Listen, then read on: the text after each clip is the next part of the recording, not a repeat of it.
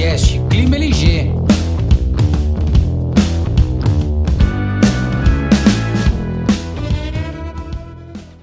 Fala pessoal, beleza? Eu sou o Luiz Fernando Gaivota e hoje eu estou com o Job Ney Palmeira, diretamente do Rio de Janeiro. Job Ney Palmeira e seus teclados. É isso aí. Então vamos embora. Hoje nós vamos falar sobre procedimento de vácuo e boas práticas na instalação de um aparelho de ar-condicionado. Jobzão, hoje, num sistema pequeno, vamos pensar num equipamento aí de 12 mil BTUs, vai pendurar um dual inverter quente-frio 12 mil. Quanto tempo de vácuo eu tenho que fazer nesse equipamento? Luizão, é importante lembrar o porquê do processo de vácuo, né? Porque eu percebi no longo do, da caminhada da gente que o cara não faz o vácuo não é por maldade. Ele faz, na verdade, por não saber o qual é o malefício que o vácuo vai gerar. Por falta de conhecimento. Exato. Se ele se aprofundar um pouquinho, ele vai ver que de repente aquele compressor que está queimando ou quebrando com dois anos de uso deveria ter durado 8 a 12 se ele tirasse a umidade que tem dentro do sistema. E é uma coisa tão simples, né?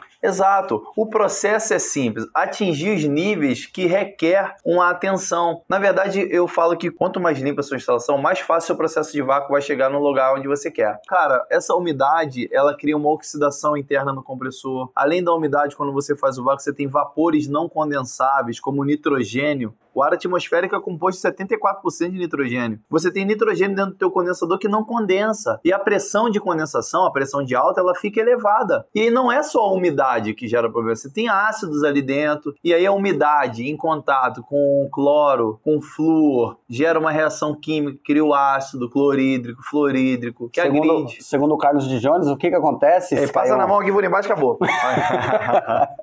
então, não é uma coisa tão, tão simples, né? A eficiência do equipamento vai diminuir drasticamente a vida útil do equipamento. Hoje, a LG dá 10 anos de garantia nos seus compressores do inverter, correto? Sim, esse é um tema que até eu vou pedir alguém da LG para abordar junto com a gente, porque até hoje eu confesso que eu não entendi muito bem essa garantia de 10 anos. Se é um credenciado, eu acho que a gente pode explorar até num podcast aqui como funciona. Não sei se já tem, esse podcast com o Rogerinho. Vou dar uma olhadinha depois, porque eu acho que essa, essa garantia de 10 anos ela é um baita benefício para o cliente, para nós instaladores. Como é, ela é validada ainda não é muito clara para mim. Então a gente pode explorar isso aí, pegar as informações e trazer para a galera aqui de como utilizar, porque é um baita de um benefício e eu não vejo o pessoal utilizando. Eu não ofereço 10 anos de garantia no compressor. Na verdade, você tem, junto com o equipamento, vem um encarte lá, onde uma vez por ano, uma vez a cada seis meses, tem que ir uma autorizada e fazer e... uma manutenção completa no equipamento. Então, acho que isso tem que ser explorado de uma maneira melhor, porque é um baita de um benefício que a LG disponibiliza para nós instaladores mesmo. Porém, a gente tem que deixar isso claro para o cliente. Vamos perguntar ao pessoal da LG aí, depois eu vou pedir um suporte, o Matheus, o pessoal, para poder trazer esse assunto da garantia dos 10 anos. Porque é o seguinte, vamos lá, falando como instalador agora. Se a instalação, que é o momento mais crítico do equipamento, onde ali a vira-chave é validada por um instalador que cumpre os padrões, por que, que o 10 anos também não pode ser cumprido? Fica a dica aí pro pessoal tá da LG e pra gente comentar um pouco Exato. mais sobre isso. Exato. Será que eu não posso fazer um relatório de, de repente, anualmente, ou cumprir ali a manutenção e enviar isso para LG, um instalador autônomo? De repente já até pode, eu, Job, aqui não sei. A liberdade de trazer essas condições para LG ouvir, a gente debater uma melhoria, tanto para o instalador quanto para a marca, é que está fazendo a gente crescer, que está fazendo a gente evoluir, que está fazendo a gente caminhar junto.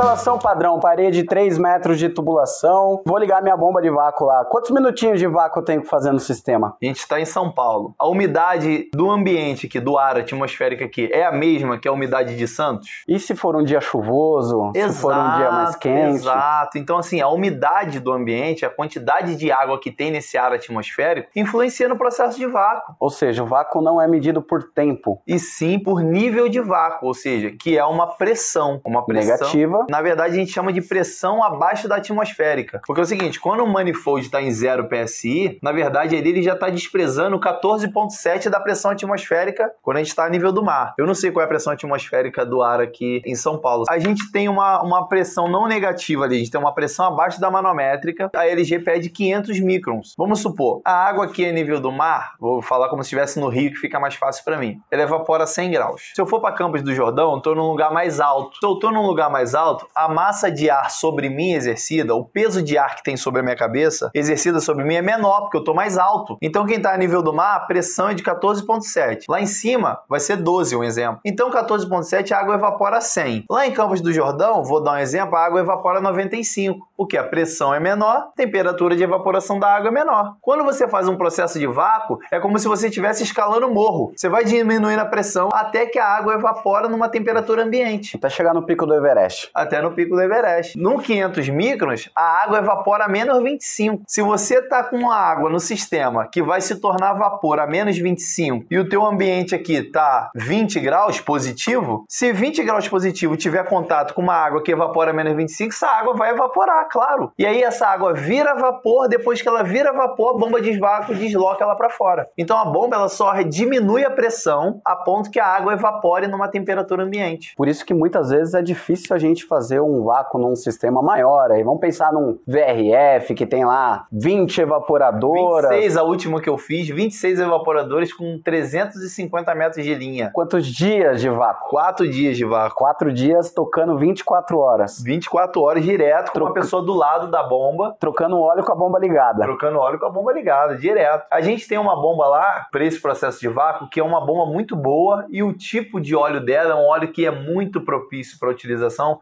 porque ele satura muito pouco de água. Então, assim, você faz 30, 40 vácuos e o óleo não está saturado ainda de água. Ele, ele não, não ele junta não é higroscópico tanto. igual Ah. aos outros. Cara, eu sou apaixonado. O óleo, você bate lá 20, 30 vácuos, você bota o vacuômetro na bomba. Tá falando 17 da, daquela bomba de 50 CFM. 50 CFM. O tamanho de uma condensadora de É. 24 mil BTUs. No- nos sistemas menores, então, a gente não mede o vácuo por tempo, a gente mede o vácuo com o vacuômetro, de preferência que seja um vacuômetro digital. Digital. que a LG manda é que esse vácuo seja estabilizado abaixo de 500 microns por pelo menos 20 minutos, correto? Isso aí, mais ou menos essa faixa de tempo, porque quando você desliga a bomba de vácuo, ela sofre uma equalização de pressão lá dentro. E aí esse nível de vácuo sobe. Você tá ali com 250, você desligou a bomba, ele vai subir. E aí ele tem que subir até ficar abaixo de 500. Esse é o recomendado. Em 20 minutos abaixo de 500 microns. Exato, exato. Ah, mas continua subindo, não tem problema. Se em 20 minutos ficar abaixo de 500 microns, tá Tá ok. de- Vai-se embora. Pode dar play no equipamento, soltar o fluido refrigerante, Eu vou te falar, Luizão, até o nível de ruído da máquina muda, muda cara. completamente. Cara, o, o funcionamento da máquina é outro. O barulho, o nível de vibração.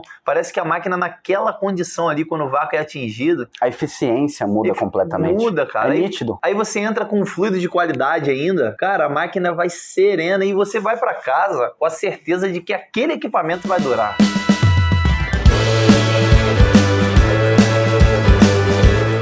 Os instaladores eles estão muito antenados em fazer uma boa instalação, Sim. fazendo vácuo. Eu posso dizer aí, não sei números certos, mas 100% dos instaladores hoje tem uma bomba de vácuo. Pode ser que não seja uma bomba de vácuo, ah, top, mas só que uma bomba pequena também, que não seja de marca conhecida, ainda consegue chegar lá abaixo dos seus 500 microns e vai funcionar O perfeitamente. que eu acho que é válido pra caramba é a intenção do cara em ter uma bomba de vácuo. A intenção dele. O cara posta uma foto com uma bomba de vácuo, mas o camarada não tem um vacuômetro ainda. Pô, é pecado? Pô, o cara tá dando o melhor com o que ele tem. Tava na- na- no café com o Job domingo agora com o Amaral, ele falou: dê o melhor com o que você tem. E eu acho que é isso que vale. Essa aí é a frase do, do senhor Mário Sérgio Cortella. É mesmo? É, Pô, faça o melhor que, que você, você tem, no momento que você tem, algo assim. Então é isso, é a intenção, porque esse cara que tem essa intenção de fazer um bom trabalho é aquele cara que vai cumprir a garantia do cliente se der problema, porque ele tá preocupado com o cliente, ele tá preocupado se o serviço vai dar certo. Então o que vale é essa essa energia de o cara ir lá e se preocupar em fazer o vácuo. Assim, não condeno, né? Porque- até porque eu já fiz. Mas uma coisa que eu não acho legal hoje é com a condição que a gente está vivendo hoje,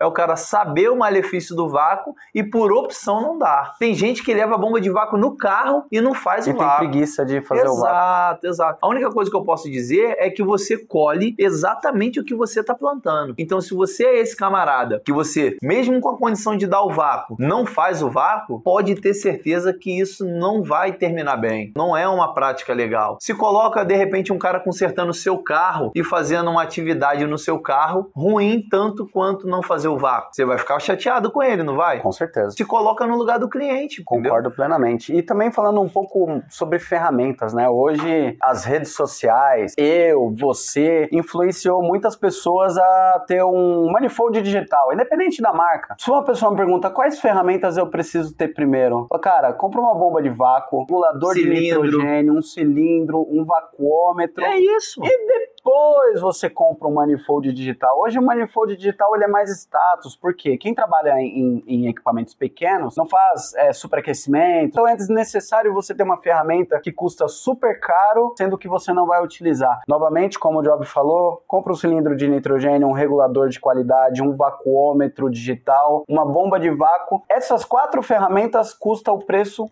de um manifold digital. Muita gente me pergunta, Job, qual manifold digital comprar? Primeira pergunta que eu faço, cara, tu tem regulador de nitrogênio? Ah, não, isso aí eu vou comprar depois. É, tem cilindro de nitrogênio? Não. Então esquece o manifold digital, cara. O que você precisa é ser funcional. Exatamente, concordo Entendeu? plenamente. Aí o cara compra um vacuômetro, que é mais um mais baratinho aí, compra um para iniciar uma bombinha de vácuo, aí pô, utiliza aí uma ZLzinha, uma válvula ZL. Maravilha, aquilo lá é Entendeu? coisa perfeita. Pô, então assim, vacômetro, ZL e bomba de vácuo, Deu bom 10 deu 10. bom, deu os A 10. chance de dar ruim é de 0%. É isso aí. Ó, interligou, pressurizou, fez o vácuo abaixo de 500 microns, faz o Pix e É tchau. ser feliz, esquece. e aí é o que eu tô te falando. Se você cumpriu o que o fabricante pediu, botou um terminalzinho elétrico, cumpriu a distância do evaporador, aterramento, mesmo que o cliente fez o Pix, deu certo e deu depois um problema na máquina, aí você tem propriedade para chegar no fabricante e falar assim: ó, eu fiz exatamente o que você pediu e a sua máquina deu problema. Agora eu preciso da sua ajuda. E Jobzão, hoje todo mundo tem um celular na mão, né? Todo mundo. mundo. tem um celular que tira foto, fez os procedimentos ali, fez o vácuo, fotografa, Manda pro cliente, pô. Pede pro Exatamente. cliente guardar. faz um relatório. Por quê? Você tá Isentando. Isentando, exatamente. Então, é, comece a, fazer um relatório sobre a instalação que você fez Cara, eu faço. Eu tenho no meu celular aqui documento de vácuo, documento de teste de estanqueidade. Eu faço toda a documentação, deixo tudo no esquema para poder me amparar. Se daqui um dia o equipamento der algum problema, a gente tá respaldado ali.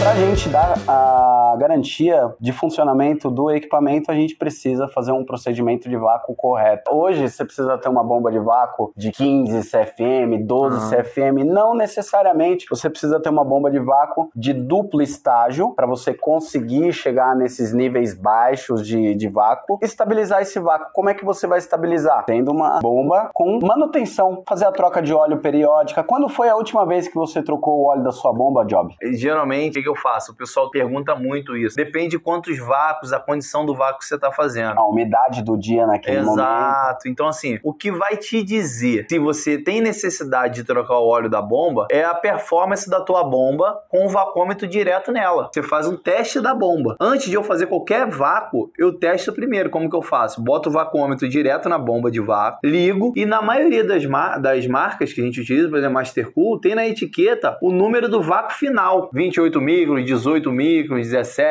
15. 15. Aí você vê, não precisa chegar no vácuo final, mas olha só, se você quer atingir no teu sistema um vácuo de 500 microns, é natural que você tem que ter uma bomba que esteja produzindo muito menos que isso. Já é Job, 100 rápido. micros vai atingir? Cara, vai. Só vai demorar mais tempo porque o óleo ele já está parcialmente saturado ou a sua bomba está apresentando algum problema. Porque geralmente os níveis de vácuos atingidos são baixos, abaixo de 100. Primeiro teste é para fazer um bom vácuo é saber se sua bomba está operando normal. É, eu faço muito o sistema multi-split aqui em São Paulo. Penta aí que dá 70 metros de, de infra, 60 metros. Eu levo em média uma hora para fazer o vácuo em cada sistema. Então, a cada 10 instalações eu troco o óleo. Mas eu adotei esse método. Mas só que você pode, você vai estudar o jeito que você trabalha. Exato. Cada um tem você- seu jeito. Exato, e aí você vai ver o tempo que você vai trocar o É, óleo. isso aí é uma coisa bem bacana que você falou, é porque cada um tem seu procedimento. Não existe procedimento certo ou errado ali. Você faz da maneira que você. Para isso não existe protocolo. Exato, porque isso é uma maneira pessoal de trabalhar. Tem gente que solda com a mão esquerda, outro solda com a mão direita. Eu só faço brasagem, eu não soldo não. É, eu já soldo, entendeu? Então, assim, esse tipo de detalhe é, por exemplo, Hoje, como que eu gosto de fazer um bom processo de vácuo? Primeiro, eu estou utilizando só tubo de cobre. E aí, o que, que eu faço? Eu pego o tubo de cobre. Hoje você não usa mais mangueira. Não uso mais mangueira para vácuo. Eu fiz um vácuo aqui em São Paulo que até hoje eu não acreditei. Na minha cabeça tem uma coisa de errado. cara, Algo de errado não tá certo. Não tá, muito certo, bom. cara, porque em menos de 10 minutos a gente atingiu 280 microns. E estabilizou. Estabilizou, eu não acreditei. Eu falei, não é possível, esse vacômetro tá ruim, cara. Não, não, não, não. Tira ele, bota outro vacuômetro aí. Cara, deu a mesma coisa.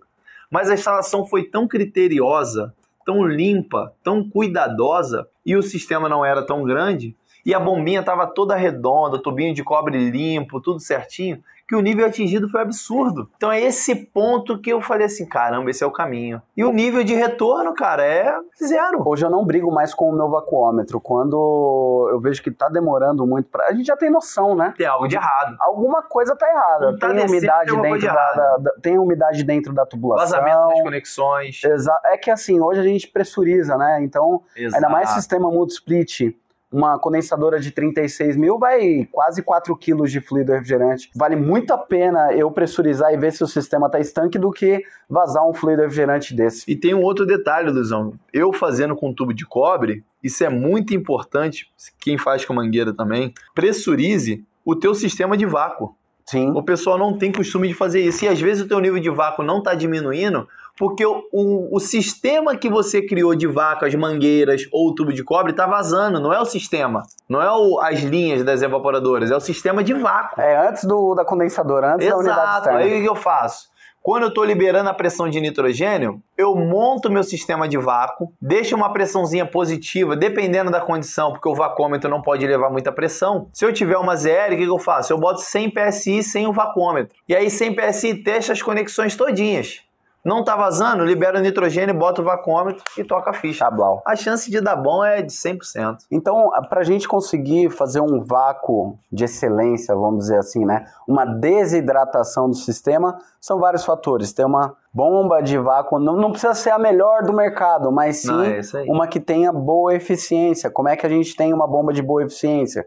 Fazendo a troca de óleo, tendo uma manutenção na bomba de vácuo, uma manutenção nas mangueiras, Exato. simples e fácil. Vácuo não é medido por tempo, é medido com vacuômetro abaixo de 500 microns, certo? Exatamente isso. Tem vários outros detalhes também que a gente pode não ter abordado nesse podcast. Isso que a gente comentou aqui de vácuo é boas práticas, tá? Não é equipamento da LG, não é todo ciclo de refrigeração precisa ter essas boas práticas, o vácuo estabilizado. Siga também o Jobney lá no Instagram, é arroba Jobney Palmeira, eu, Luiz Fernando Gaivota, é arroba Fernando underline Gaivota, arroba Clima LG, com dicas diárias, beleza, Jobzão? Show! Você pode também se cadastrar na plataforma Clima LG, que ela vai lá te dar tanto o calendário dos treinamentos do, do, da Academia LG, vai te dar também conteúdos como manuais, catálogos, e toda dúvida que você tiver, a Clima LG é a plataforma do instalador. Lá é uma sala que o instalador pode entrar e tirar a dúvida que você precisar.